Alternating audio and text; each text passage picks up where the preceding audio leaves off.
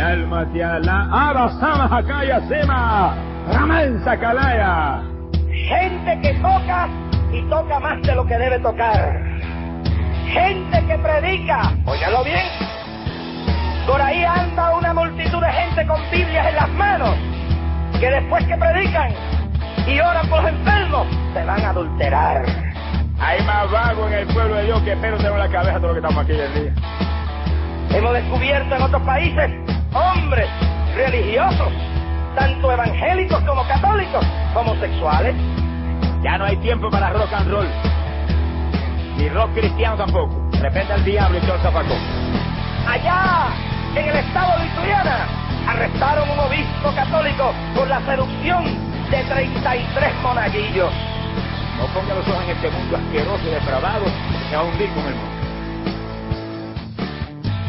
Gracias por descargar el podcast A Teorizar. A Teorizar es un podcast donde se hablan temas de ateísmo, agnosticismo y escepticismo todas las semanas. Nos puedes visitar en ateorizar.com o seguirnos en Twitter en Ateorizar. También te puedes unir a nuestro grupo de Facebook o enviarnos mensajes a través de nuestro email ateorizar.gmail.com.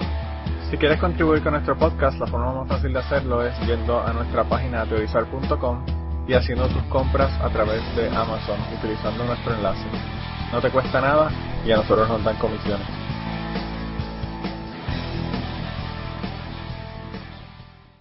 Bienvenidos a la segunda parte del podcast 103 de Aterrizar. Esta semana o vamos a terminar lo que comenzamos la semana pasada. Eh, la semana pasada le dimos la parte de los morones y hablamos de todo un poco, ¿verdad? no solamente de eso. Pero pues eh, además de eso vamos a hablar esta semana de correos electrónicos que hemos recibido de las personas y mandar el carajo unos cuantos. Y tenemos por ahí eh, con nosotros a Ángel. Hola, ahora sí que lo he oído, ¿no? no como Sí, primera ahora, parte que me ahora lo perdí. sí funcionó. bueno, pues por lo menos esta, esta parte quizás va por mejor camino. Eh, tenemos por ahí también a Chris Keegan. ¿Cómo estás, Chris? Hola, buenos días, buenas tardes, buenas noches. De nuevo. Bueno, y tenemos a Blanca, que estamos grabando hoy, pero puede que Blanca ya sabe que viene esté teniendo un bebé, no sabemos. Sí. Quizás esté en este en este episodio desde, desde la sala de parto. Mira, que Blanca, que, que Peyton se nos adelantó dos semanas, así que Yo me nunca sabe. dos semanas.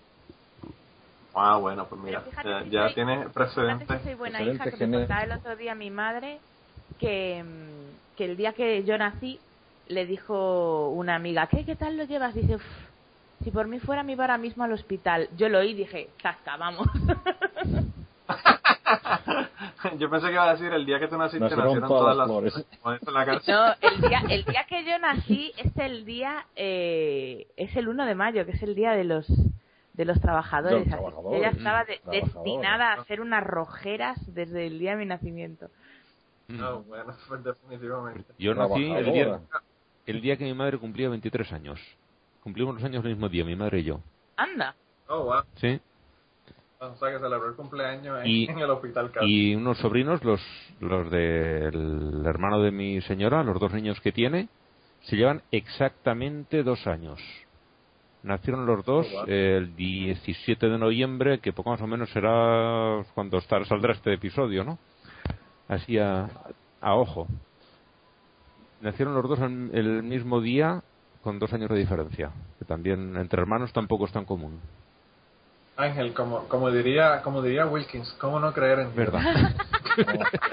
Y, y- y- y fíjate, fíjate si, si es que mm, si es que Blanca estira un poquito más que esta semana, si puede puede de que tenga la suerte su hija de compartir horóscopo con Kirkigan Ateo. ¿Mm? Oye, ¿verdad? Que Cristian también Se supone, se supone que la niña tendría que nacer el día 25, o sea que, que bien podría Sí. na- coincidir, compartir cumpleaños contigo. Yo lo que no, por favor, por favor, el 20 de noviembre no. Porque los que no seáis españoles no lo sabréis, pero el 20 de noviembre en España es un día muy fascista. Ah, Oh, wow. Porque Pues Bueno, es, definitivamente es el día que murió no. Y es el día que murió José Antonio Primo de Rivera, fundador de la Falange, partido fascista del régimen Ah, wow. de Franco. ah. Con lo cual, ese día todos los fascistas de España salen a la calle a Pero eso manifestarse y, los días que nació o que los días que, Que murió, que murió. Murieron. O sea que ustedes celebran la muerte, entonces está bueno, está bien. Así es que se supone Ya, que se pero celebren los fascistas. Porque salen todos los neonazis a la calle y ah, es muy feo. No quiero no quiero que mi hija nazca ese día. Ahora verás, te vas a joder y van a nacer el día 20. Los neonazis- Para, para los compensar. La, la promoción, los, neonazis tengan la, la, la procesión fascista y, y, y tengan que parirla en la calle, ¿no? no que los Y, y, y fíjate que, que cómo son las cosas de cercanas, ¿no? Porque el 21 de noviembre es el día en que murió Kennedy, ¿no? Ah, sí, no, no sabía. 22. 22. Ah, 22. Que lo 22, murieron. sí, tienes razón. que lo murieron. Que lo murieron. A sí, Primo de sí. Rivera también lo murieron, ¿eh? Franco se murió él solito, pero a Primo de Rivera también lo murieron, ¿eh? Frank, A mí me sorprende mucho la cantidad de hijos de putas que se mueren solitos como Pinochet y Franco y todos estos cabrones que no, que no, que, que, que se, que se mueren de viejos. De verdad que yo pensaría que esta gente eh, se moriría antes, pero Yo- parece que no es así. de Franco dicen que le alargaron la vida para que coincidiese, porque como estaba cerquita, venga, va, pues vamos estirando un poco y lo mantuvieron artificialmente, pero vamos, que por lo que dicen llevaba ya una semana o dos en muerte cerebral, pero lo mantuvieron con respiradores y todo esto, dicen. ¿eh? No, es, eh, es la el leyenda. muerto claro. cerebral llevaba, llevaba décadas. bueno, va. Ya, ya sabes lo que quería decir, ¿no? sí, sí, sí, sí. Pues digo, digo, Blanca, que eso sería para, con- para compensar tu cumpleaños, si naciese el día 20 de, de noviembre. Claro. Hombre, quién sabe, quizá, ¿eh? A, a la, a posteriori, pasando los años, ya mi hija alcance tales niveles de excelencia que borre de la historia el 20N como fecha de fascismo y sea la fecha en que nació la gran lo que sea Celia Que eso sea la que venga, la que venga a cambiar la historia, Sí, la que venga a cambiar el significado, el sentido. De todas formas, Eh, eh, no recuerdo quién de los dos ha dicho lo de que no pueda llegar al hospital porque haya las manifestaciones de fascistas. El- Sí. las que he visto últimamente son Lamentables. cosas bastante lamentables, pues como 30 personas Ah, y, y así, eh, de verdad bastante casi te dan hasta pena y dices voy a ir yo aunque no me esto pero voy a ir yo solo por porque, porque a no mí son me tan dan, solos me dan más asco que pena la verdad por poco Sí. que sean Pero- Los fascistas, los fascistas, como decía Woody Guthrie, están destinados a perder. Mm. Eh, y él lo dijo hace mucho tiempo, pero parece que, es, que, que resultó ser cierto. Eh, no sé, no sé, yo pienso que, que, eh, independientemente del día que sea, eh, va a ser va a ser chévere. sí eso espero Eh, va, va- bueno, para ti ese día no va a ser chévere, pero para Sí, no, pero, pero, pero entonces, de todas maneras, nace, nace- que nazca en el, en el signo zo- zodiacal correcto, entonces todo anda bien. ah sí, sí eso es fundamental Bueno, Eso no, es lo pero no- importante. Exacto. no, esto, noviembre, noviembre es escorpión, que eso dicen que no es muy bueno. que, que se lo digan a, bueno. a Victoria Beckham que elegía el momento de- para que le hicieran la cesárea para que tuviese el signo y el ascendente correcto. No, pero es que, el- es que no, no, no es escorpión, es sagitario, a partir del 21. Y si es entonces tiene que ser 25, antes Ah, verdad, sí, sí, sí, sí. Por cierto, y os los- voy a decir una, os voy a decir una cosa. Esto es un podcast de religión. no de ateísmo, Sí, perdón. Sí, no, pero, pero, Pero- pero que lo que pasa es de que, fíjate, el Yoda era de Sagitario. Yoda, ¿Quién es Yoda, Yoda? el maestro Jedi. Sí, el ma- maestro Jedi, el- claro. pero o sea, eso cuando el- naces en otro planeta te sigue afectando igual, de la misma manera. Por supuesto. forma- claro, ¿por qué no? No, no, no, solamente eso, no solamente A eso, que, que, que, que gracias a que no era musulmán, porque entonces no, No. hubiese sabido para dónde No, no. cuando fuera. No es, no, no, no, no es musulmán, hombre, si, si, si son de la, de la fuerza, ¿no? La, la fuerza. Por eso te digo La que, fuerza que- gracias, a que no era musulmán no tenía que preocuparse de dónde poner la, la alfombrita. Eh, pero bueno, pues eh, el- como le dijimos, continuamos con lo que habíamos comenzado a hablar la, semana pasada. Y esta semana, eh, la primera cosa que le quería comentar es una noticia para darle seguimiento a algo que ya habíamos mencionado aquí anteriormente. Y es sobre el, el bebé este que se llamaba Messiah. eh, que la jueza ordenó que le cambiaran el nombre, ¿verdad? A Martin. En Tennessee, aparentemente la jueza fue citada y aparentemente la van a llamar a capítulo y le, le van a hacer un montón de sanciones y asuntos de, para, para corregir la conducta no ética que tuvo. Así que parece que la historia va a tener un final adecuado. Que no Eh, feliz. Y sí, no, bueno, de todos modos, ¿verdad? No feliz porque El como pobre niño una va a llamar Messiah. como que era, como que era una mierda, ¿verdad? pero bueno. Eh, pero anyway, el caso fue que, que la gente, incluso la gente del, del Freedom from Religion Foundation envió una carta dándole las gracias a- al comité, ¿verdad? Que de jueces que estaban tomando cartas en el asunto y, pues, llevando a capítulo a esta, a esta jueza.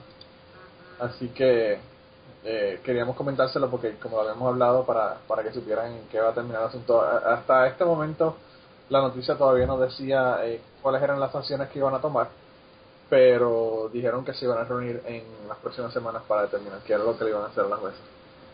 Eh, y está y está chévere porque independientemente de que el nombre, como dijeron, que es un nombre desagradable, yo creo que fue una, una afrenta bastante jodida la que hizo la, la, la doña esta cambiándole nombres a niños que no tienen nada que ver con ellos.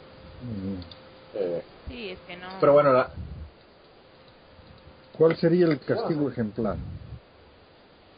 Cambiarle a ella el nombre. yo no sé Cambiarle a ella el nombre, ¿no? Ponerle Lilith. Morona. Morona. ponerle Lili. No, ponerle Messiah. Ah, yo le pondría Lilith. Por, los, por los las concomitancias.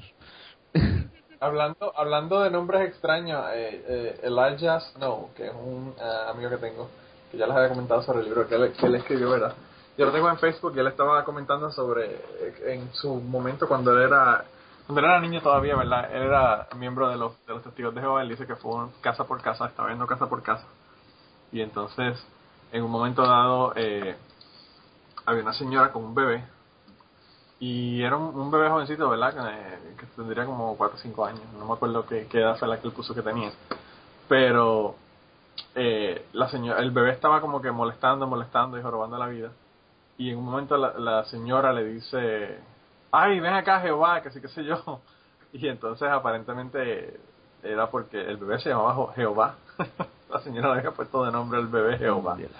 Y entonces pues se podrán imaginar un, un señor de, del grupo de testigos de Jehová con el niño que está frente a la casa y él dice que le preguntó, le dice, señora, su niño se llama Jehová. Y ella le dijo, sí, sí, se llama, se llama Jehová. Y entonces le dije- el señor se ofendió muchísimo y le dijo 20 mil cosas porque porque le había puesto de nombre a, a Jehová a, su niño. Mira, le, le voy a leer aquí lo que, lo que dice. Eh, un segundo. Dice aquí, eh, hoy recuerdo un día cuando era testigo de Jehová, tenía siete años de edad. Estoy predicando con un anciano de congregación y llegamos a una casa. En ella nos atiende una señora muy jovial, con un mocoso de tres años que no paraba de joder. Jehová, ven acá ahora mismo, le grita ella a su nene en, en- en un momento. El anciano que andaba conmigo abre los ojos sorprendidos y luego se pone rojo. Eh, déjame ver. Seymour. Eh, sé que está molesto e incómodo. Le pregunta a él a la señora si le ha puesto de nombre Jehová a su hijo. Ella le dice que sí. El anciano la insulta, le dice que el nombre de Dios no es nombre para humanos y que es una irrespetuosa blasfema y que Jehová Dios tomará cartas en el asunto. En fin, que la señora se queda llorando mientras nosotros nos retiramos hasta la, hacia la próxima casa. Eh, y entonces yo, eh, como comentario, le puse la noticia de la, de la jueza esta que le cambió el nombre al bebé de, Messiah a, Martin y, todas las sanciones que le van a hacer la jueza. Pero yo, eh, yo el Messiah es como un nombre eh, bastante común en, inglés, pero yo nunca he visto un, un niño que le llamen Jehová. Eso, eso, o sea, yo he visto a Jesús, pero Jehová no. Eh, pero bueno, eso es como, como nota al calce de- del asunto este del cambio de nombre. Y hubo una noticia que nos enviaron, eh, nos envió por email a Iván Tamayo, eh, y es una noticia sobre, sobre algo que ocurrió en, Ecuador. Eh, el título de la noticia es Oficialismo sancionó a tres de sus asambleístas. Eh, y dice la noticia, el partido del gobierno Alianza País impuso un mes de suspensión a tres de sus asambleístas que en un debate legislativo defendieron la posibilidad de aborto en caso de violación, lo que de inmediato generó reclamos del presidente Rafael Correa para dolor de, de Kierkegaard, quien aseguró que era una traición. Eh, la Comisión Ética del partido, en una reunión reservada, calificó la opción de falta leve e impuso un mes de inhabilitación política a las asambleístas Paola Pavón, Gina Godoy y Soledad Buendía, lo que les impide desempeñar las funciones en la asamblea, donde actuarán sus alternos, incluso se les impide dar declaraciones públicas. Eh, y esto, ¿verdad? Ocurrió allá y a mí me parece bien interesante porque últimamente Correa ha estado como que picando fuera del hoyo con la cuestión esta de lo del aborto. Eh, y, y ni siquiera ellas estaban hablando a favor del aborto, estaban hablando a favor del aborto en casos de violación, que todavía es una cuestión extrema. Eh, y, y pues eh, Iván nos envió esta noticia, nos dijo que estaría bueno comentarla en el podcast. Me imagino que Iván no las envió Blanca porque sabía que tú ibas a estar en el podcast y ibas a tener algo que decir sobre el asunto. Así que te voy a dejar que comente y, y luego entonces le voy a leer una... Yo le envié la noticia a Andrés Caicedo. Es lo que iba a decir yo, esto hay de- que dedicarse a Andrés Caicedo, que con, que con el tema este ha estado bastante activo en, en. Sí, ¿verdad? Pues, pues yo, cuando yo la leí, yo dije, bueno, para que nos cuente desde el lado de allá, yo le envié la noticia, le dije que, me- que me comentara y, pues ahorita, cuando tú termines de comentar, Blanca, le, le, le, No, lo que, le leo lo que... enseguida termino, porque yo creo que está, o sea, sobre este tema yo ya he dicho aquí todo lo que tenía que decir y probablemente más de lo que tenía que decir. Porque, pues está bien, entonces. Si quieres comenta, yo leo lo que nos envió. Andrés. Nos dice Andrés Caicedo. Bueno, es un poco de todo. Al diario El Universo, que es donde nos, envían eh, la noticia, eh, por lo general hay que creerle la mitad de lo que dice. Pero esta noticia entra en el 50% de las que sí son ciertas.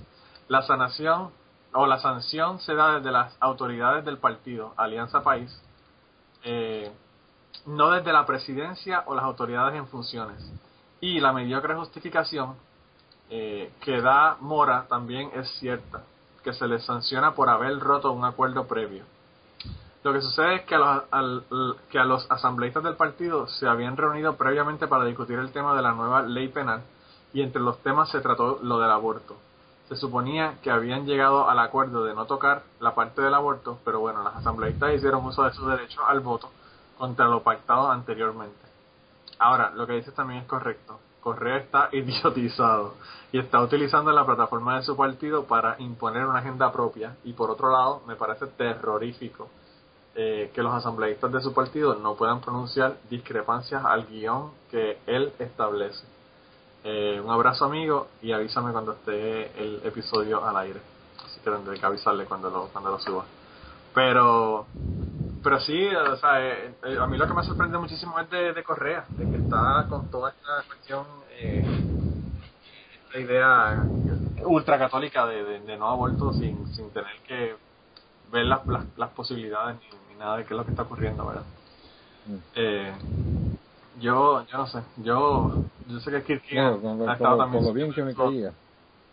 No, de verdad, de ¿Qué verdad. O sea, que yo te digo de, de, de, de los líderes, de los líderes de izquierda de Latinoamérica, el que mejor me caía era Correa hasta hace hace unas dos o tres semanas, hasta el momento en que en, en que se comenzó con esta cuestión del, del aborto, o sea, de que entiendo de que el tipo sea católico y que por su religión, digamos, no quiera no quiera meterse, pero no entiendo esa manera de querer obligar al resto de la gente a hacerlo, porque la, la, el- la oposición a la- al aborto viene de, dentro de su partido. Y, y es ahí donde, donde estaba, por ejemplo, la, la, la diputada esta que, que la nombramos alguna vez como antimorona, que, Ah, sí. o sea que, no sé, ya, no, se me despintó, se me despintó, o sea, Mira, lamentablemente. yo, yo quería, ves, ahora mm, sí que quiero añadir una cosa que no había dicho hasta ahora. Que realmente, o sea, desde mi experiencia que, de la que ahora ya puedo hablar, que es lo que es un embarazo, que ya casi he llegado al final, o sea que no creo que me reserve grandes sorpresas en lo que me queda.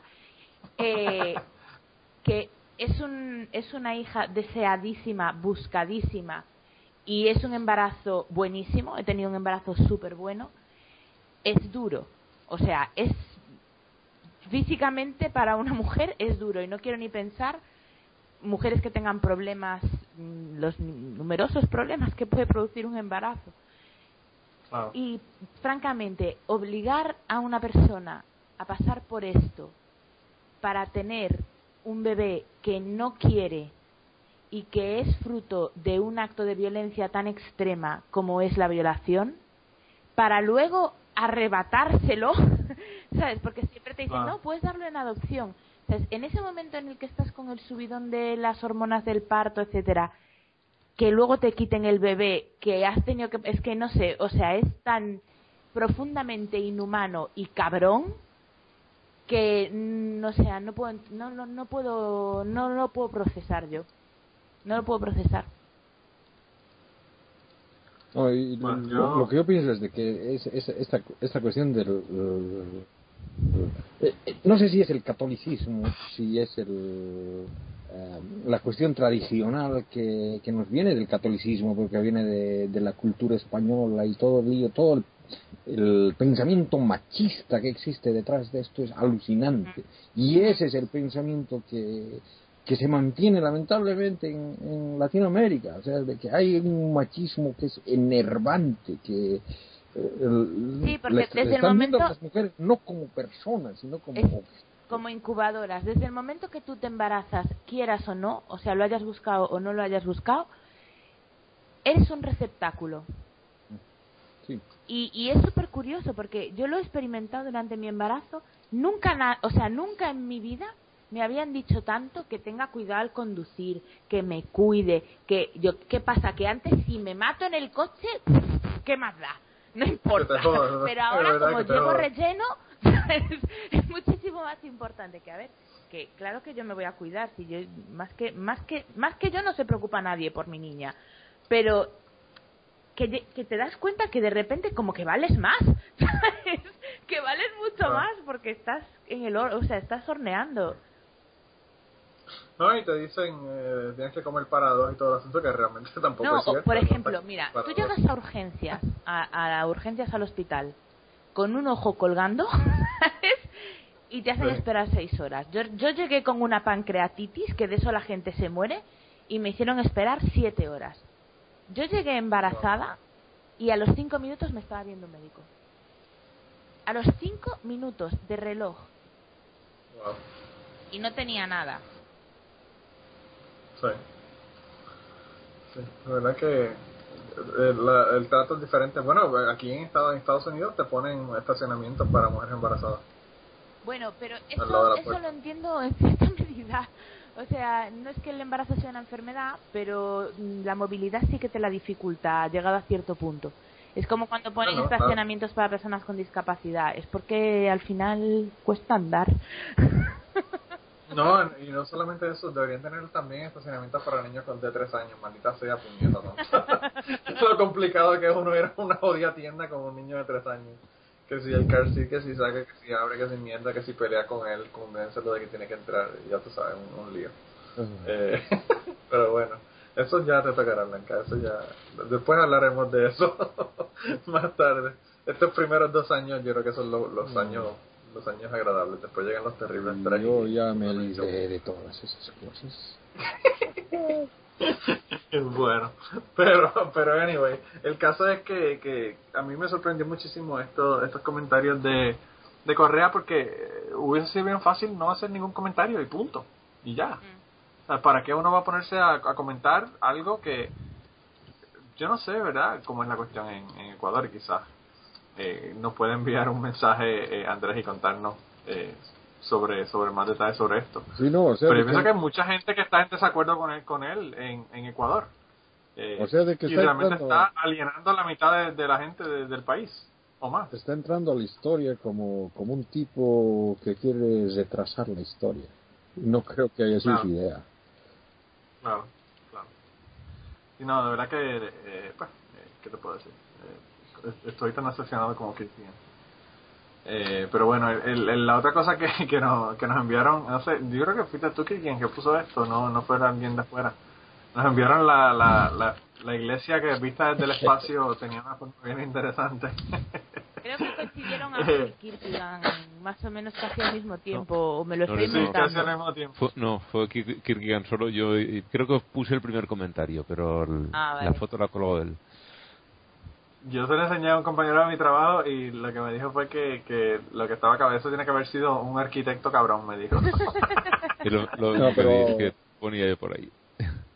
No, en Sí. su página decían de que habían construido con, con, con esa forma por, por una cuestión de, de que sea ecológico, que ahorraba, Sí. ahorraba energía de alguna manera, ¿no? Pero yo no le veo Ecológico no sé si es, pero natural.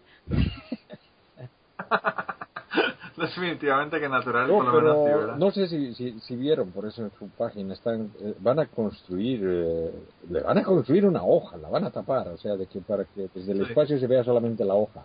Van a poner un, como un techo en forma de hoja de higo, ¿no?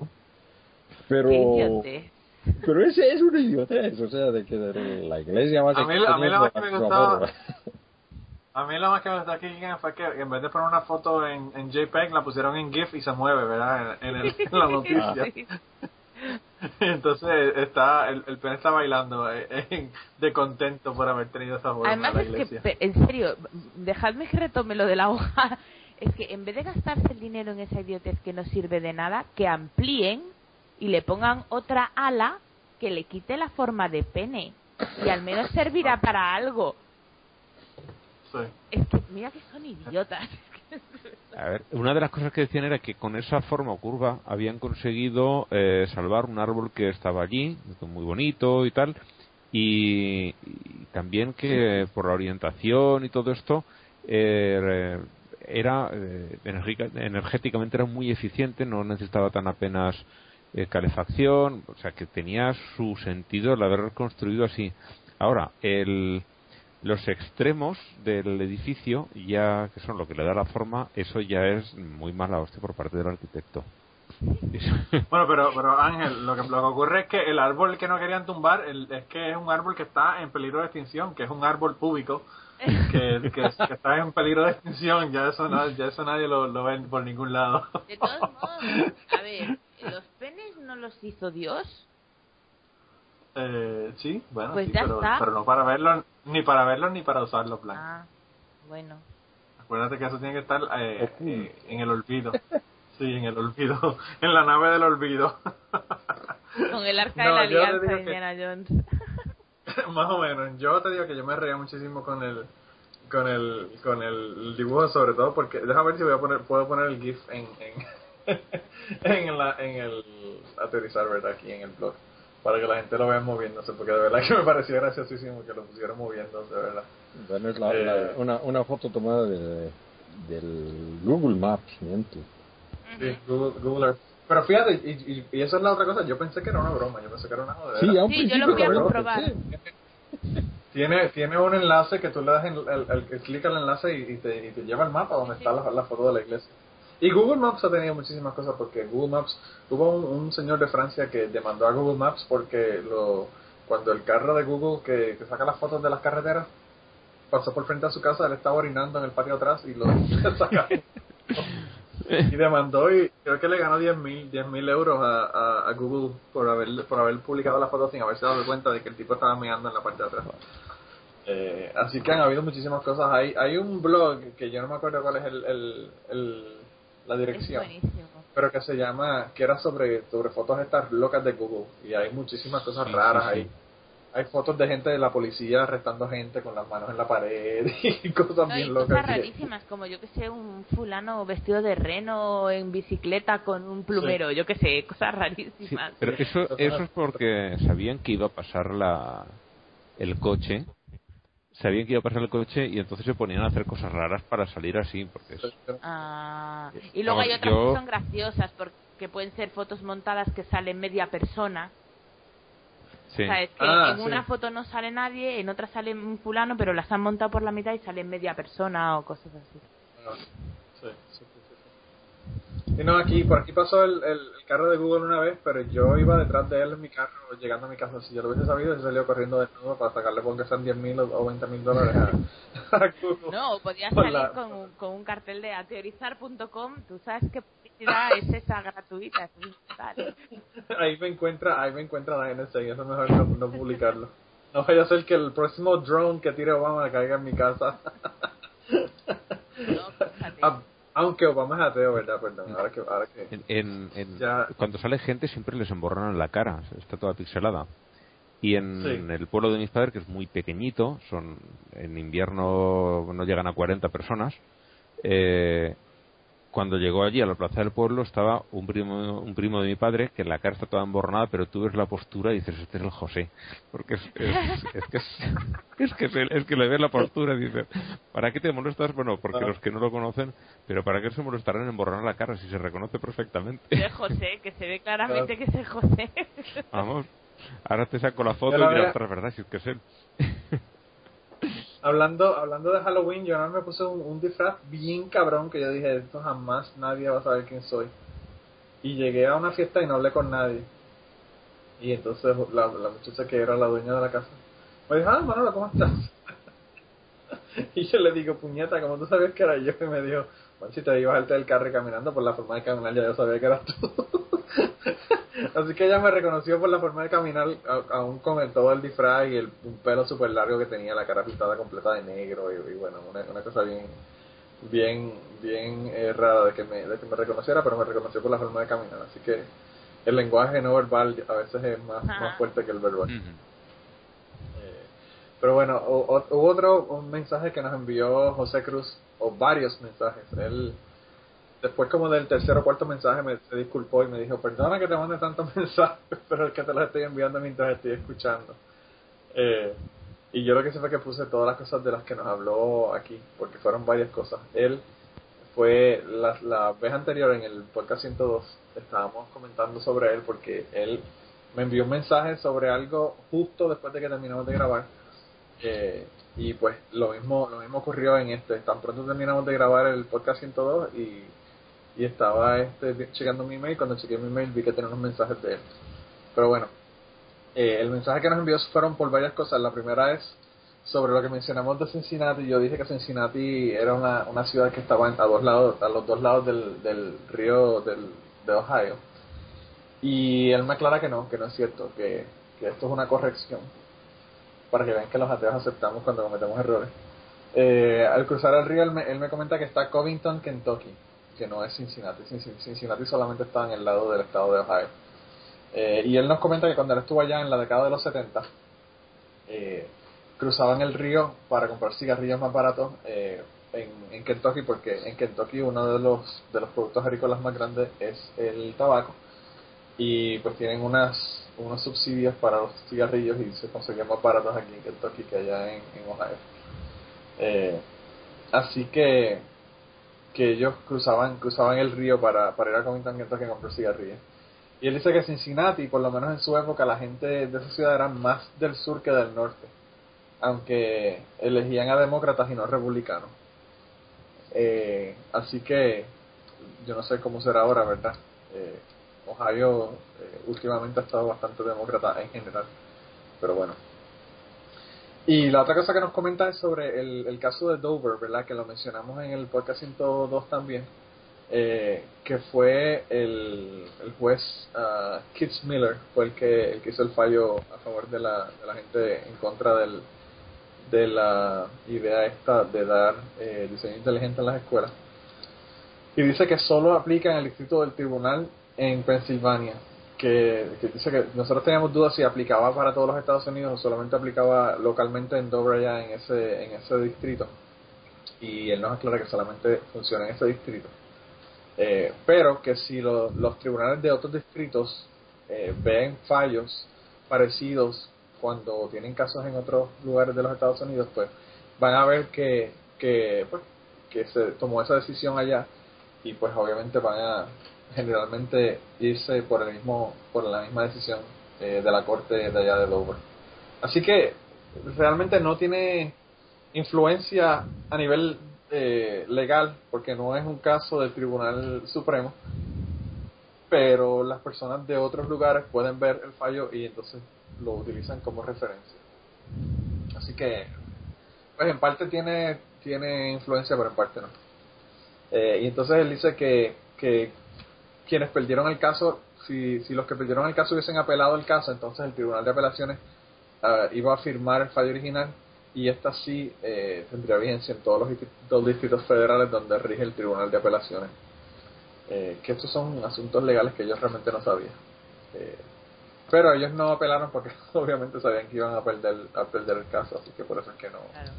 Que no pero de todos modos sí que, sí que es interesante porque en, el en los países cuya cuyo derecho está basado en la common law inglesa, las sentencias sientan jurisprudencia. Por ejemplo, los países en los que, está basado en el derecho romano, como en España, no, no sientan jurisprudencia, al menos no con tanta.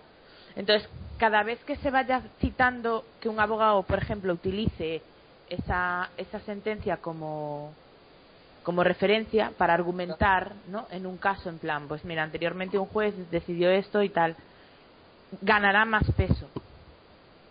Sí, y habrá cada vez más antecedentes y, tendrá más valor jurídico.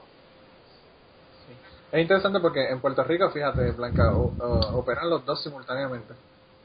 El derecho romano y el, de jurisprudencia. Hay que ver. Eh, ojo, eh, cuidado. El, derecho romano eh, sobre todo derecho civil. Afecta a la definición de la propiedad y estas cosas. ¿Vale? Entonces, el derecho romano también se aplica allí. La cuestión está en que en, cómo las fuentes del derecho que se llaman, que son la, era la costumbre, no me acuerdo cómo era, mi mujer que es licenciada en derecho, así que me lo diría.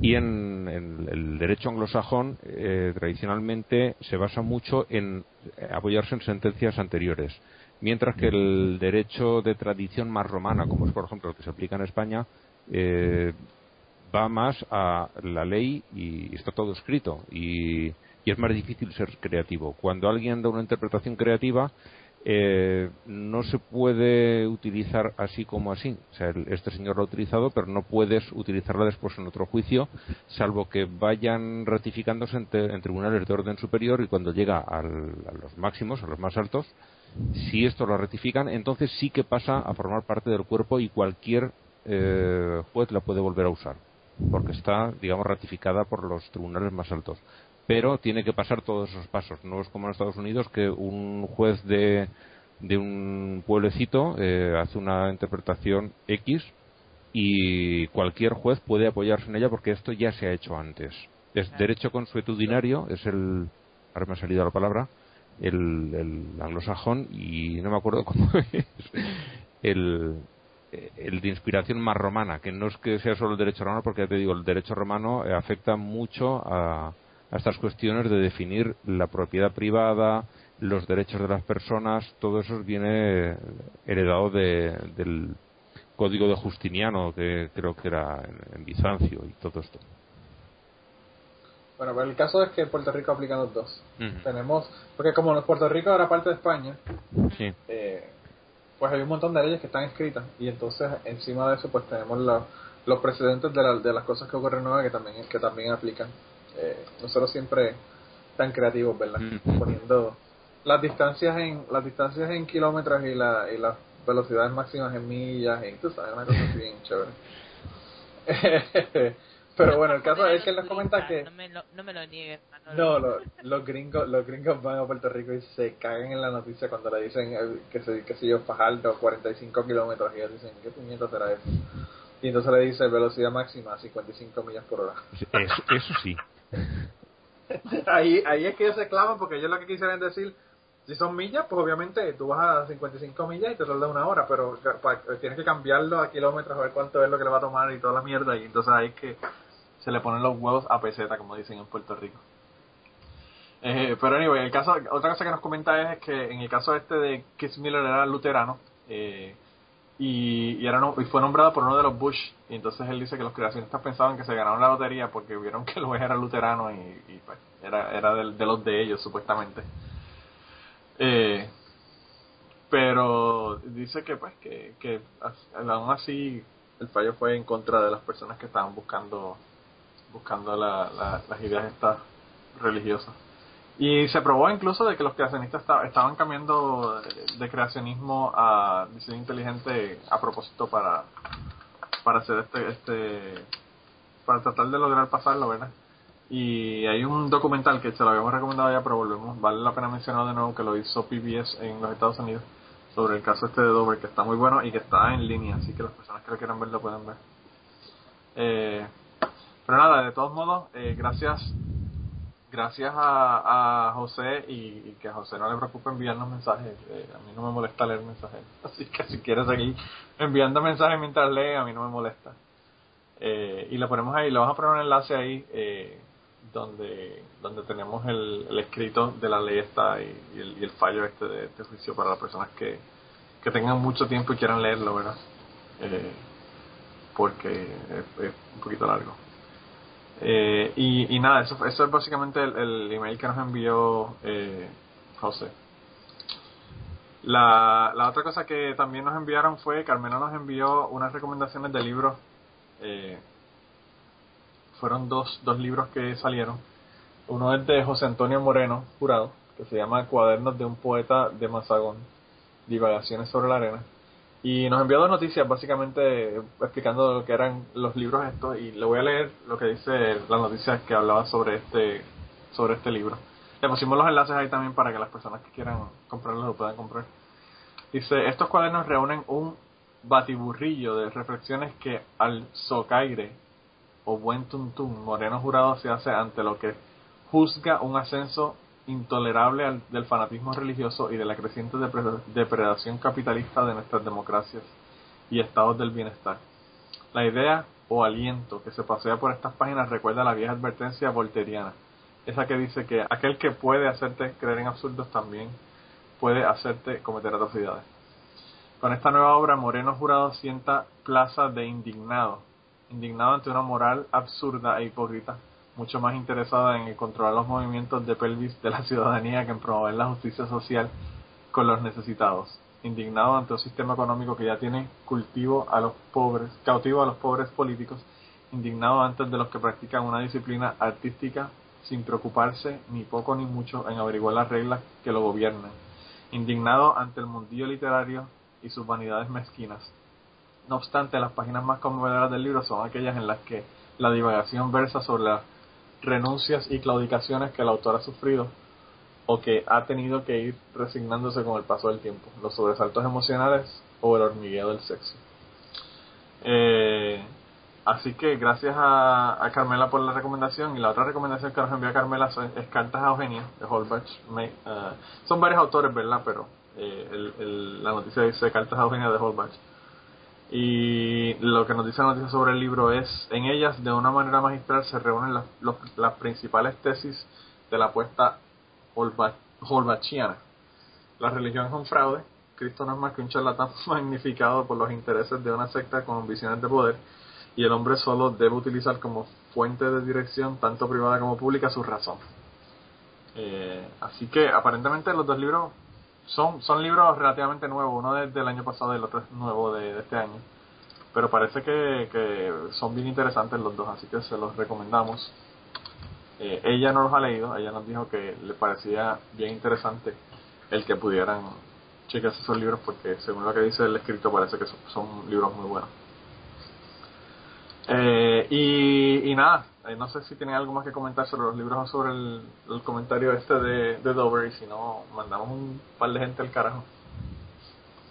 Mm.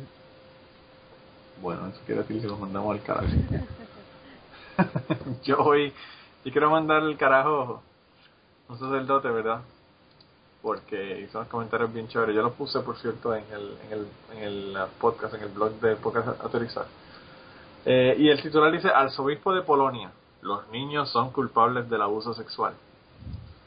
Eh, aparentemente el arzobispo Joseph Mikalik, que es el, el arzobispo de Polonia, eh, hizo unos comentarios y entonces dice que, pues que los niños básicamente son los que los culpables de, los abusos sexuales, que eso no es nada nuevo, hay mucha otra gente que lo ha dicho y ha hecho esos comentarios de ese tipo, pero pues que no no por eso hace que no me den deseo de mandarlo al carajo.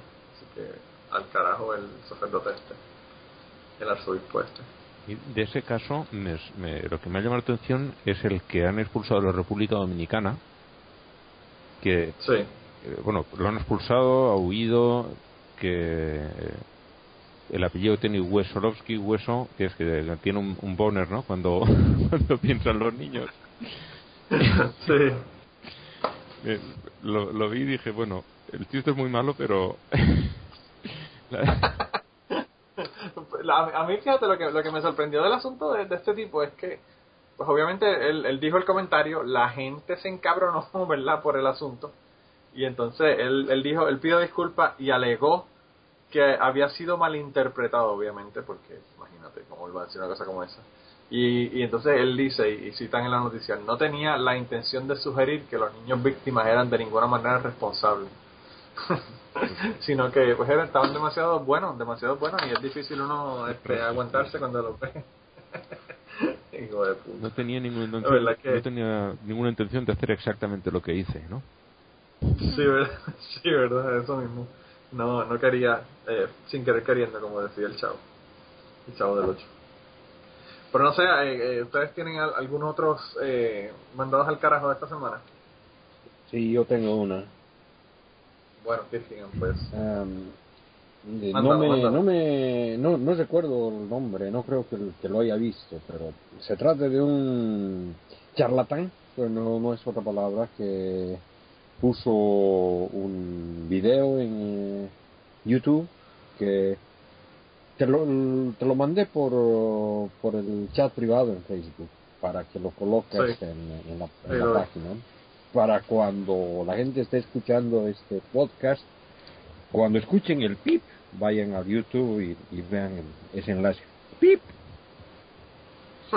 bueno eh, lo que pasa es de que este señor está hablando de la prueba de que posiblemente también lo leyeron ustedes en el Facebook de la prueba que pues, sí, supuestamente unos científicos alemanes habían demostrado que Dios no existe no No, que Dios sí. o Era. que Dios existe perdón sí es la la, la fuerza de la costumbre La costumbre, no quieres decir, No. no quieres decir lo contrario. ¿no?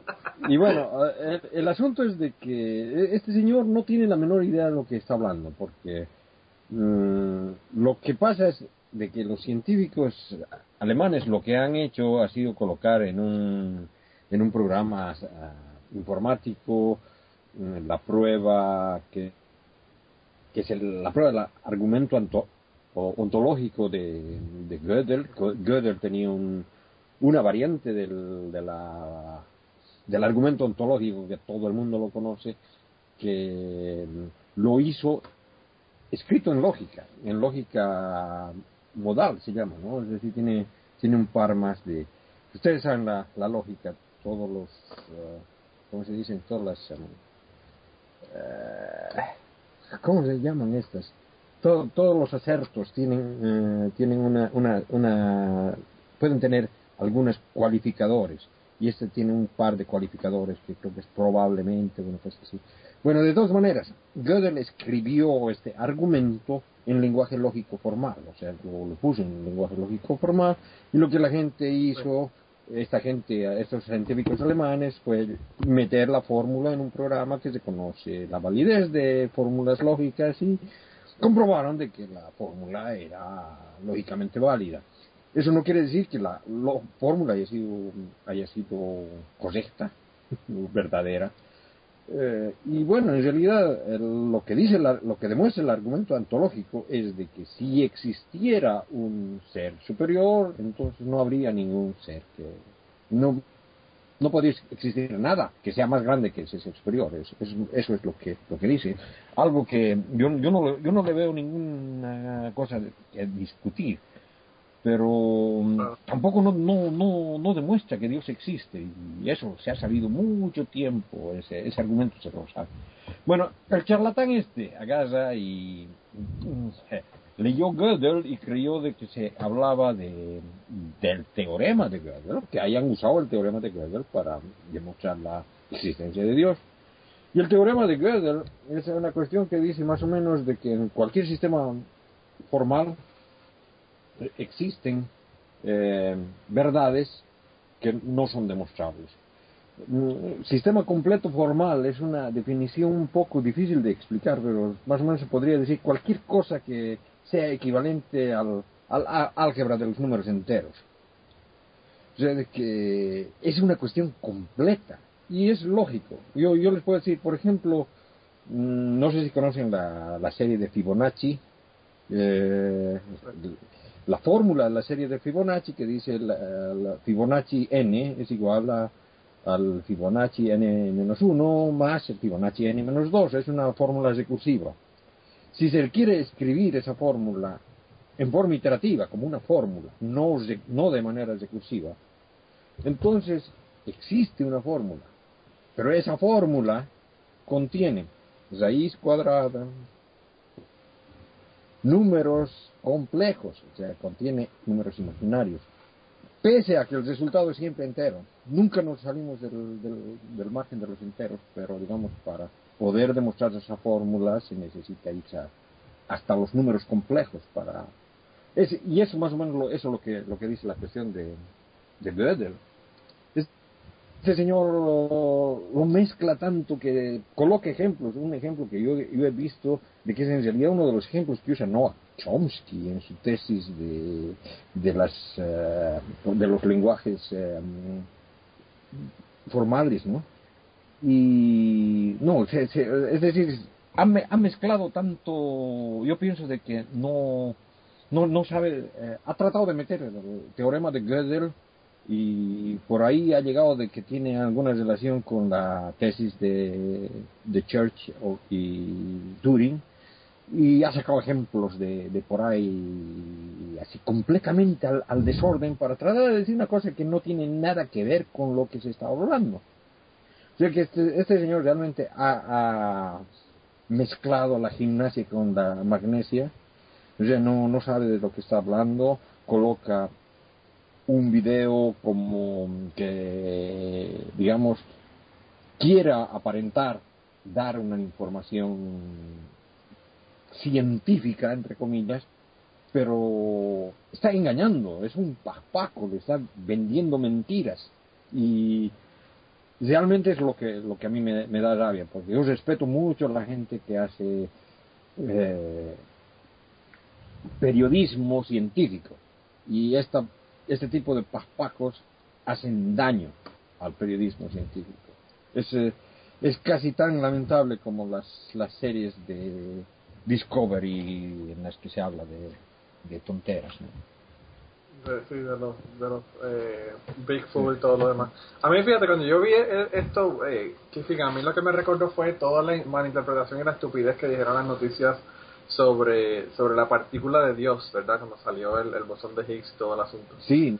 Que, que, que, básicamente es más o menos la misma, la misma técnica, es tratar de validar la cuestión de, Dios y la existencia de Dios con conciencia, que realmente la gente que estaba hablando de eso no sabía de, lo que, de qué era lo que estaba hablando. No, y, yo te digo, yo te digo, Gödel era un creyente, era creyente, y digamos, el, el argumento ontológico, eso es un argumento antiguo de la Edad Media, de San Anselmo, creo que viene, es decir, digamos, lo que, lo que él ha hecho es colocarlo dentro, dentro de una cuestión lógica.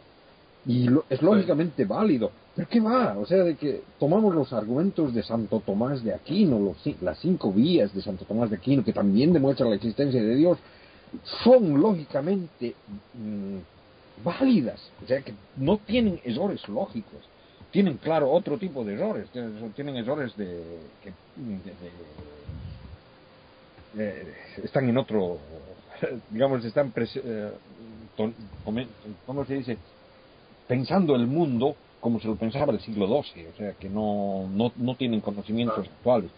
Pero de todas maneras, lógicamente, o sea, de que si, si, vas, si vas viendo todas las inferencias lógicas que hace es un argumento bien, bien, bien formado. Y lo que ha hecho Kurt Gödel, así, colocar un argumento válido para, para argumentar a favor de la existencia de Dios. No está demostrando nada, está argumentando. Y eso no tiene nada que ver con un teorema.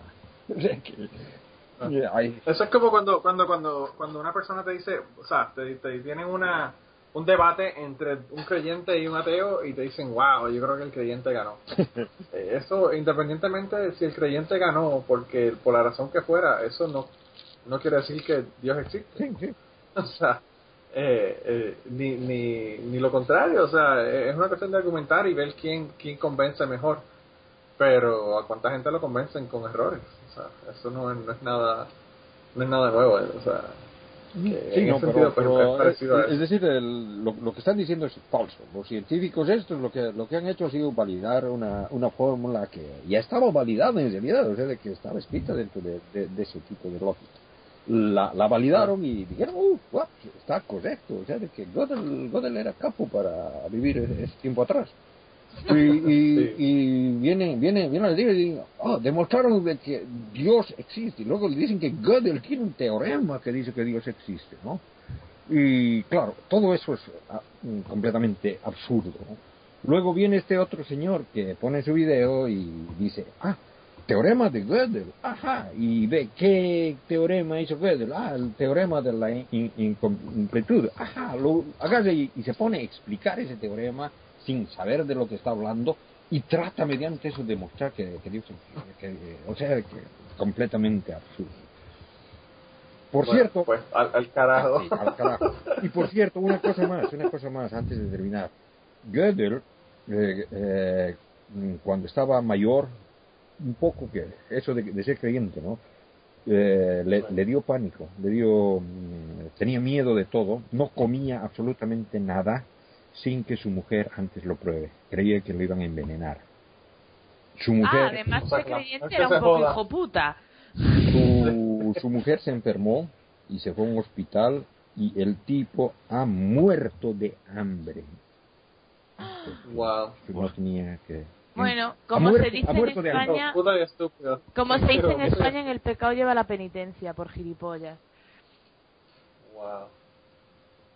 Esa parte no la sabía yo. que- que Esa parte es interesante saberla. Wow. Increíble, definitivamente. Está cabrón. bueno, pero alguien más quiere mandar a alguien al carajo. la que Sí. muerte, pero oh, ya que es Halloween. Y- Yo, a- aparte Sí, de, sumarme a, a pero yo he, visto, he estado viendo el vídeo y eh, se lo comentaba también por, por Facebook, el, el tono de condescendencia con el que habla este hombre, Ah, sí, sin sí. tener puñetera idea, eh, tan pronto dice teorema como teoría, porque se- ahí se ve ya directamente que no sabe de lo que está hablando, porque no es capaz ni siquiera de mantener la palabra o de utilizarla cuando toca, porque este hombre tendría sus teorías, pero sobre todo lo, lo que se hizo famoso de él es el, el teorema. Y tan pronto dice una cosa No, como la y, otra. y la diferencia entre un teorema y una teoría, porque no son la misma cosa. Sí, sí, vamos, Hasta lejos. Michael ha aprendido lo que es una teoría y lo que es una hipótesis. Pues eh, la verdad es que Seguimos- seguimos haciendo la que referencia en blanca, preguntarle por si acaso. teorema aprendió también lo que era. Sí. Bueno, y, y parece que además tiene otro otro video en el que dice que los celulares eh, inteligentes, ¿cómo es las? Sí, celulares Ah, inteligentes, ¿no? Son diabólicos, una cosa así. Me imagino. Oye, claro. Kierkegaard, de verdad, ¿eh? no te dejan tranquilo. ¿eh? No, no. Todo, todo es tuyo, todo es tuyo. Quizás eso fue lo que le pasó a, a Herman Cain, que él estaba usando smartphones y de ahí fue que el diablo se apoderó para hacerle todas estas acusaciones de, de, de acoso sexual. bueno, pues al, al margen de eso, de, de adherirme al suyo, eh, también quería sacar a uno por proximidad geográfica, que es el, este cura de, de Beniparret, que es un pueblecito que está aquí cerca de Valencia, al sur. Ah, sí, sí, sí. Bueno, sucedió en julio, pero igual es, indignante. El hombre eh, llegó, empezó a hacer con el dinero de la parroquia lo que le daba la gana, tanto que la, mujer que tenían allí, que controlaba las cuentas, eh, viendo que aquello podía terminar mal, se fue con las cuentas a, que se las validasen como diciendo así es como lo deja esta mujer y con eso se fue al obispado de decir así lo dejo yo y renuncio porque este hombre está cogiendo eh, un dineral cada mes, se lo saca, dice que el dinero es suyo y hace lo que le da la gana. Se lo estaba enviando a un, a un sacerdote para que comprara duchas de medio millón de dólares allá en Sí, Alemania. algo así debía ser. Para cuando va a visitarlo, tener Sí, verdad, llevarle un regalo. Dice, en vez de una, compra dos. Pues este hombre, Wow. eh, cuando llegó esta, bueno, unas fechas en, en julio, que allí hacen lo- una, un día, el Día del Santo, hacen parecido a lo que sucede en muchos sitios, que hacen, arreglan todas las, las lápidas de las tumbas para, para algo de las fiestas de allí, no sé exactamente lo que hacen. El hombre se fue el día anterior y a la gente que no había pagado una cuota de no se sabe muy bien qué, puso en las tumbas diciendo deben tanto dinero a la parroquia, debe tanto dinero a la parroquia, públicamente allí expuesto, no mandar una carta a, cada uno directamente, sino ahí en las, en las lápidas puesto reclamando un dinero. Como el que pone un mensaje, se me perdió el gato, por favor, si lo encuentran, Pues sí. una cosa así. Pero no, ahí personalizado. Esta familia, nombres y quiénes son, nombre con sus apellidos y diciendo la deuda que tenían, bueno, que él afirmaba que tenían con la con la parroquia. Sí, yo, yo lo que, por lo que yo entendí, me imaginé que era por una, una cuota esta como de mantenimiento para, para mantener el cementerio limpio y todo Sí, pero eh, por lo visto sí que están pagando una cuota. El, los cementerios aquí son eh, municipales, dependen del ayuntamiento, no de la iglesia. Otra cosa es que la iglesia entre allí a No todos, ¿eh? No todos. Los hay que sí, los hay que no. Tengo En general, la De mayoría. hecho, el aquí otro en- día acompañé a mi madre al banco a pagarle eh, lo del cementerio a la iglesia, no al ayuntamiento. Yo no sabía porque aquí, aquí originalmente eran la iglesia, ahora no, ahora son, ahora son verdad municipales, pero originalmente, por eso es que casi todas las iglesias en, en, aquí en los Estados Unidos tienen un cementerio justo al lado. Eh, así que algunos son públicos y otros no. Sea, aquí son. Hay, hay de los dos. ah, Pero de todos modos, la ejecutada es una ejecutada Sí, in- sí, sí. independientemente de Ah, dónde sea, si es ahí, público o privado, lo que sacando a sea. la gente los colores diciendo me, debe, Sí, me debes dinero, pero tampoco Mm. ha ido a además- decírselo a ellos, decir, oye, eh, que esto tienes que pagarlo. No, no, directamente lo puso allí en las lápidas el día de mayor afluencia para que todo el mundo se le cayese la cara de vergüenza. Bueno, eh, las respuestas que le dieron también fueron fueron muy buenas. Bueno, a mí una de las cosas eso- que más me... Es por eso de que cuando yo pase al otro barrio me, me van a incinerar. Para no tener que, no, que tener que pagar de- nada. A mí una de las cosas que más me encanta de esta noticia fue eh, la respuesta del arzobispado de Valencia, que dicen que no ha demostrado, que no está demostrado que lo haya puesto el cura. no lo puso al alcalde, no te jode. Sí. No solamente eso, Blanca, tan escépticos para lo que le conviene, Sí, es ¿verdad? Tienen que mandar ahí un perito caligráfico que analice estas cosas. A ver si el papel es de algodón o, el- o- o de qué diablos es el papel y todo. Wow, de verdad que le quedó cabrón. ¿Y tú, Blanca, tienes alguien para a quien mandar el carajo esta semana? Pues sí, eh, tengo mm, dudas entre las personas. En realidad, a quien más querría mandar al carajo es a otra persona, pero no lo voy a hacer porque no tiene absolutamente nada que ver ni con la religión ni con el ateísmo. Entonces me, me quedaré mi odio para mí. Pero, pero, pero sí, quería mandar al carajo a... Estoy ahí dudando, así que los voy a mandar a los dos. Por una parte, eh,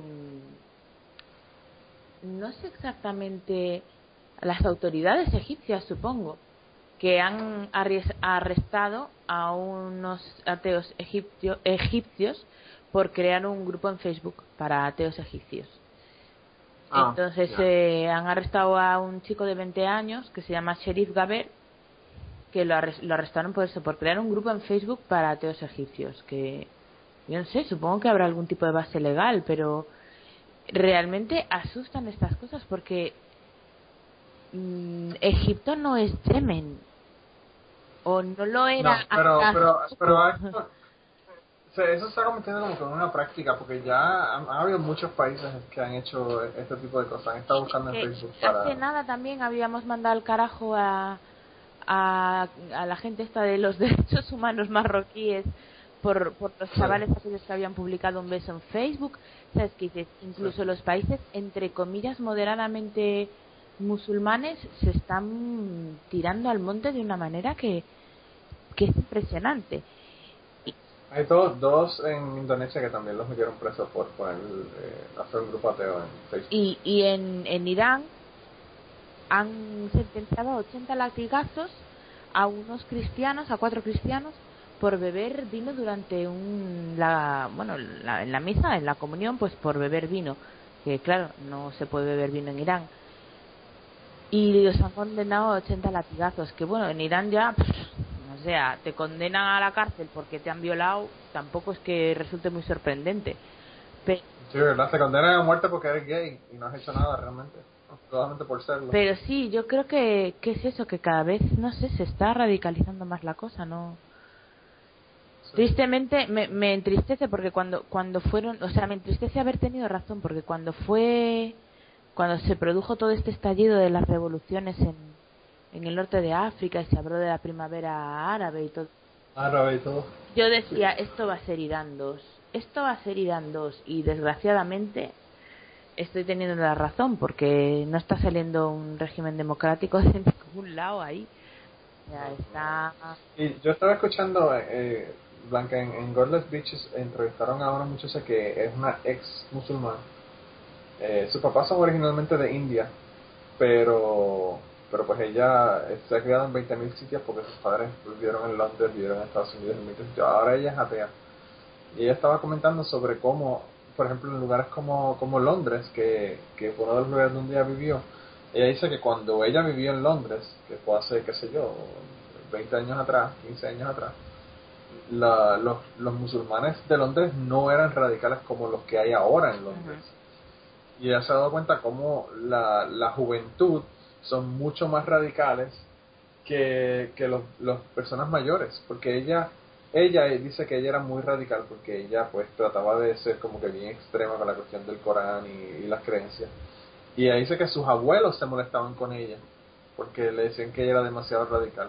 Pero entonces ahora ella ve a, la, a los jóvenes, los ve como radicales en comparación con lo que ella era, ¿verdad? Porque ya, ya, no, es, ya, ya no es musulmana.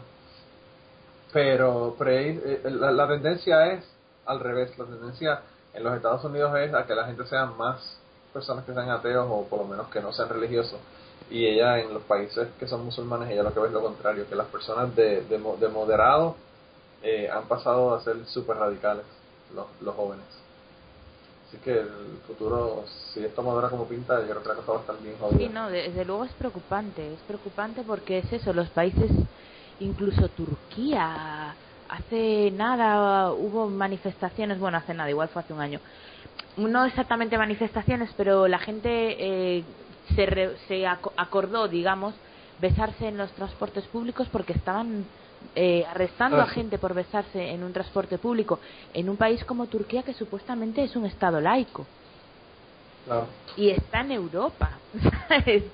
que no es, es son preocupantes esas cosas sí Yo de verdad que no sé. Y yo creo que al revés, yo creo que el, el cristianismo está perdiendo fuerza, pero el islam está ganando fuerza. Sí, pero ese, Eh, el- yo creo que ese es el problema. hay un libro que os pasé, no sé si lo habrá leído alguien, el de Terror in the Name of God, Sí. que... Yo no. pero cuando esté en- haciendo ese trabajo de dar el pecho lo leeré a ver si le Pues paso el ateísmo eh, a, a- a Celia a través de, mis lecturas mientras le doy el pecho Mm. que, que- que lo mame, ¿no? El ateísmo que lo vaya mamando. que lo vaya mamando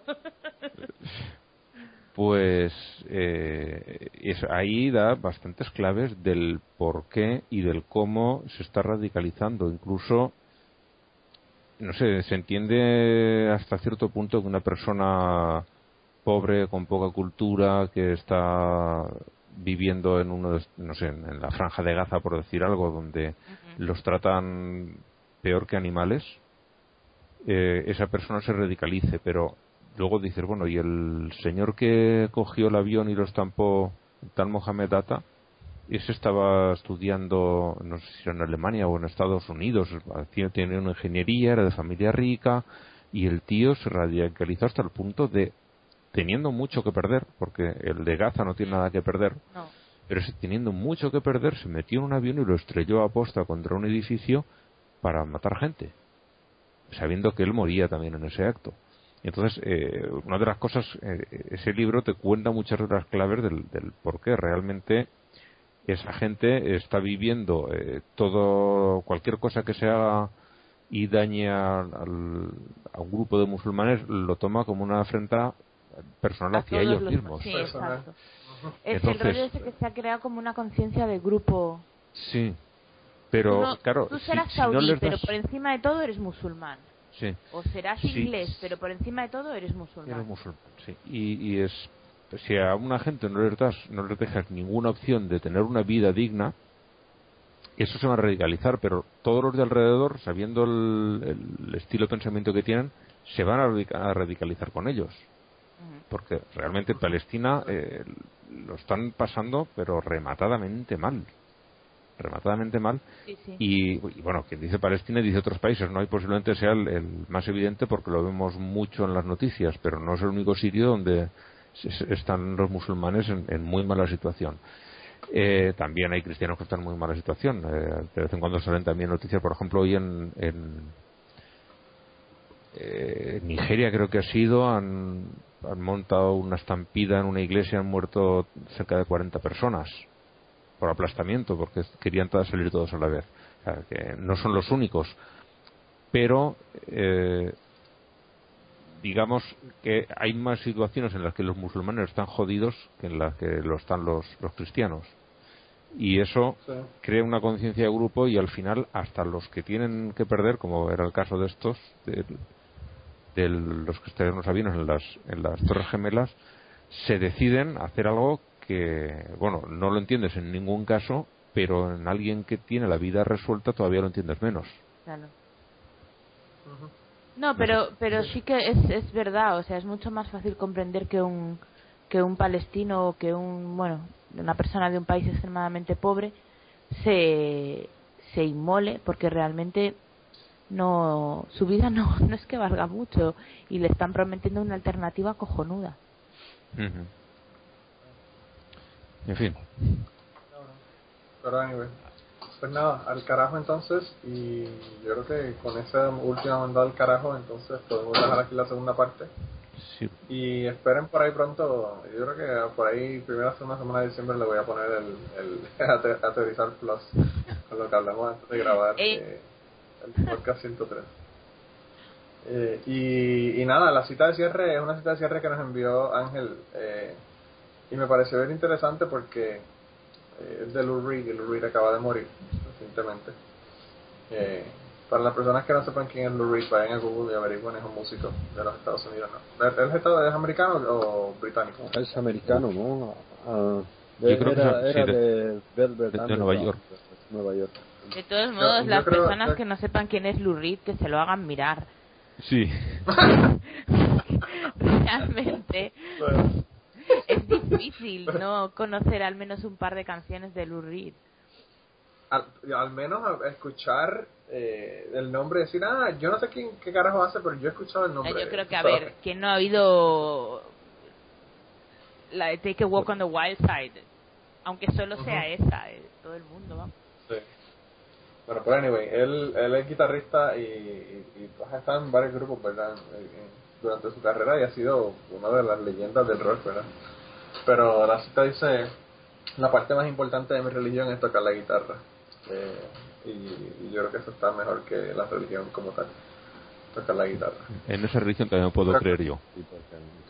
Sí, ahora, ahora que, que está en sobre, debe estar encima de unas nubes así, tocando arpa, no, guitarra, ¿no? No es, no es arpa. No, no, eh, yo creo que las guitarras eléctricas no las permiten en el cielo, tienes que mandarlas al infierno para que las use Jimi ah, Hendrix y todo, todos los que están en el infierno. Ah, como, como había la canción esta del de, eh, hay una canción en la que describen el, el cielo, los el cuarteto de Nos y, ah, dicen eh, que los, los, los angelitos tocando la arpa, ¿no? Y él andaba desafinando y los, eh, los angelitos andaban meando. bueno, pues con, con Lou Reed eh, los dejamos entonces en la segunda parte del podcast. Y la última cosa que quería mencionarles es que al final de este podcast le voy a poner una este otro podcast de los que yo escucho que, que básicamente saqué esta parte pero que también se puede escuchar completo. Yo creo que este episodio fueron como de dos horas pero es de, de Greg Proops. Y Greg Proops en su podcast pasado eh, estaba comentando sobre lo, la conversación que tuvo Oprah con la nadadora verdad eh, Nia. Y todos los comentarios que hizo de que los ateos no pueden tener wonder porque no creen en Dios y todo el asunto. Y, él hizo unos comentarios sobre eso y, le voy a poner al final este audio, son como cinco minutos por ahí, eh, para que escuchen todo lo que tuvo que decir y, habló de otro montón de cosas eh, después de, que hizo este comentario, porque también habló de Scalia, toda la parte final de, de este podcast, eh, me parece que es el podcast 243, algo así, no sé, no me acuerdo el, número del podcast. Pero le voy a poner un enlace para que vean, para que vean si quieren escuchar el podcast completo. Pero todo, los últimos, qué sé yo, media hora, 40 minutos del podcast, estuvo hablando sobre Scalia y todos los comentarios que hizo sobre el diablo y cómo el diablo es real y todas las tonterías que dijo por las que lo nominamos al, al morón de la semana en el podcast 102. Así que, eh, de todos modos, le ponemos solamente cinco minutitos de, de ese podcast para que escuchen lo que él tuvo que decir sobre los comentarios de Oprah en, en su entrevista a la, a la nadadora. Y nada, con eso entonces lo dejamos hasta el año que viene. Esperamos que tengan tremenda Navidad, tremendo eh, Día del Pavo. Nosotros no decimos Día de Acción de Gracias, decimos Día del Pavo en Puerto Rico. Porque lo importante es como el pavo, no, no dar gracias. Nosotros no somos muy agradecidos a eso.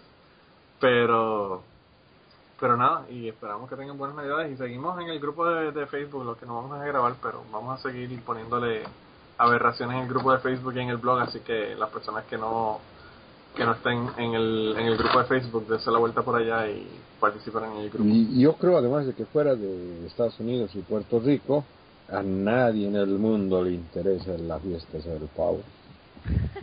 Ah, no, eso definitivamente que no. Nosotros en Puerto Rico, pues nosotros celebramos todo, Oktoberfest, 5 de mayo, No. nosotros le celebramos la, la fiesta hasta la No, madre yo, de yo, los yo tomates. te digo porque, digamos, yo, yo he visto cómo, cómo se trata de meter fiestas eh, extranjeras en otros países. Mm, por ejemplo, el Halloween lo, lo, lo tratan de meter como, como sea acá Suecia posiblemente otros países más.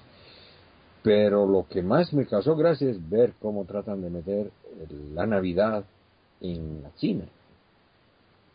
O sea que, claro, es- no, y, y tienen su propaganda, es, es, es bonito celebrar Navidad, decían, ¿no? Y ya con el Papá Noel y cosas así, pero digamos, digamos están tratando de, de meter este tipo de tradiciones, no, no por el valor cultural que tengan, si es que tiene algunos, sino por el valor económico que tiene, ese es gran negocio. Claro, Todo- todas las fiestas son, son negocio, ¿no? Mira, aquí ha habido bastante.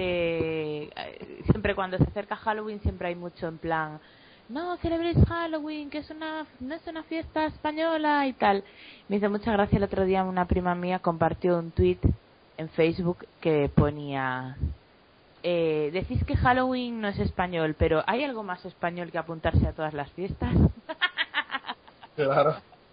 Y, y- y eso nosotros lo heredamos porque Claro. en Puerto Rico es igual. Ahora, yo te voy a ser sincero, si yo tuviese una fiesta del Día de los Muertos como la tiene México, yo diría para el carajo Halloween, el reventón que hacen allá el Día de los Muertos es bastante cabrón. Yo no, La, la de España no me haría ni falta. Sí. Ah, sí. No, en, México es una fiesta cabrón. A mí me encanta el Día de los Muertos en México porque hacen una fiesta pero de cuatro pares de cojones. Eh, le quedan bien cabronas las fiestas de los muertos en México. E incluso los mexicanos de aquí en Puerto Rico, de, de Puerto Rico y de, y de Estados Unidos aquí celebran la fiesta de, los- de- de los muertos. Lo que pasa es que cuando todo el país lo celebra, pues ya son otros, es a otro nivel definitivamente. Pero bueno, de todos modos, eh, que disfruten las fiestas y no beban demasiado para que eh, no tengan consecuencias no deseadas. Merry Christmas. Feliz solsticio de invierno. Para aquello de verdad. ¿eh? Feliz Hanukkah. Hanukkah, ¿no? Saturnalias. Eso. Hanukkah, Saturnalia, uh, tantas cosas. Que es lo que El, importa. y el Inti Raimi también cae en esa fecha, ¿no? El- y el Kwanzaa, no te olvides del Kwanzaa, que después lo- los africanos dicen que no los queremos. Aquí lo importante es buscar una excusa para emborracharse. Sí. Ah, no, eso. Yo creo que ya en Puerto Rico ya están emborrachándose. Ya, ya pusieron música navideña en las, en las emisoras, ya hay que empezar a yo emborrachar. estoy con Manolo. No beban mucho, dejen algo para los demás. Sí, ¿verdad? no vaya a ser que escasez y nos jodamos Ay. nosotros. Bueno, pero nada, entonces nos, nos vemos hasta el año que viene y se cuidan un montón. Hasta el año que viene. Lawrence Ferlinghetti said, Don't be so open minded that your brains fall out. Become a new mind and make it newer. Sweep away the cobwebs. Cultivate dissidence and critical thinking. I'm going to read that one again. Cultivate dissidence. Dissidence means not consonance. Consonance means I agree. Uh, a concord is the act of uh, uh, making everything right with everything else. Dissidence is the act of seeing what's in front of you and going, I don't agree with that. Here's my idea. And critical thinking. First thought may be worst thought. In other words, reactionaries who react to something that's initially boom in their face. Uh, the people who yell, you don't like America! Oprah the other day, and I don't even think of Oprah as a reactionary. I just think of her as a, a free floating rich person with no connection to the rest of us. She's like a blimp that goes over the earth that just cars fall out of and money and and crappy projects and shit. Like I'm going to build a girls' school that there's going to be no oversight for. Aren't I great? I'm going to put Dr. Oz and Dr. Phil on the air, and very few, and their opinions will be kind of half baked and shitty, and I hope no one dies. But I put doctor on it, so it's healing and whatnot. Uh, I appreciate what she tries to do, and I appreciate that she's a black woman who came from the poorest part of the fucking country, and all of that. But um, uh, she had uh, Diana Nyad on her show the other day, who, granted, is uh, uh, how do we put this? Uh, working in another mindset. Uh, she's the one who uh, swam across the English Channel. She's kind of a hero, and she's an, an insanely marvelous athlete with amazing capabilities. She's she's she's what? Oh, I'm sorry. What did I say? The English Channel? I meant from I meant from Florida uh, to uh, uh, Cuba. She she swam from Cuba to Florida, and and she didn't use a little Shark Tank thing, did she? No, she was awesomely didn't do that. And they suck up gasoline the whole way. First of all, I was talking about it the other day because I've been talking about Niagara Falls with the. Why would you go over Niagara Falls on a barrel? What kind of heedless? What? I mean, I like thrills. But for me, getting high and like fast forwarding through the commercials of Charlie and the Chocolate Factory is about as hot as it's going to get sometimes. I, I appreciate that she swam across, from Cuba to Florida. I think it's an amazing. But I also think she's kind of mad, and I mean that in a good way. But she was on Oprah's show and she said, "I don't believe I'm an atheist." And Oprah went, uh, anyone who believes in awe and wonder can't be an atheist. And it's like anyone who sets parameters up like that can't be someone who uses cognitive thinking. Um, wow. You're going to impose your weird, antiquated belief system on Diana Nyad? Why don't you wait till someone coherent comes on the fucking show? Or why don't you find another James Gray and build them up, Buttercup, and then slam them down? She she promotes reading. That's all that's important. I was watching the show a couple years ago. I haven't watched it since it's just on the O channel or whatever. Although I enjoy O's as much as any other man. Um, Mine just come quicker and are more profound. Uh, she, I was watching her show several years ago, and she did a whole show about Steinbeck, and the whole audience was like, "Steinbeck, is that Jewish?" And then like she explained it and shit, and she went through Mice and Man and East of Eden and all that, and I thought, good for you, because Steinbeck is a, a fully legitimate. Uh, cultivate dissident and critical thinking. First thought, maybe worst thought. So a, a reactionary thought like that, like you, you, oh, you can't be an atheist because you believe in awe and wonder. Um, guess what? Animals can be awed. And they don't have any belief system, as far as I know. You, you know what I'm saying? If you've ever seen a monkey look at the burning forest and go, oh, you know what I'm saying? Like, when, when, the, when the tsunami hit Asia, there were elephants that went, you know. I can't make an elephant noise. I can't make an elephant noise. I can't make an elephant noise. Fuck. Though we march and crush through the underbrush. I can do this. I can do the song from the Jungle Book with a military style. Uh, pursue the white whale, but don't harpoon it. Catch its song instead. Ah, how about that one? Although I, I have to catch the white whale. Why, Greg? He tasks me. Heave ho, boys, into the boat. Steady on, Mr. Starbuck. He beckons. Can't you see he beckons? Uh, resist much, obey less. Challenge capitalism masquerading as democracy. And then this one I thought was a super cracker. Uh, laugh at all of those who tell you poetry is all written by the Holy Ghost and you're just a ghostwriter. And this one I liked a lot. Don't ever believe poetry is irrelevant in dark times. Uh, that one is a goodie.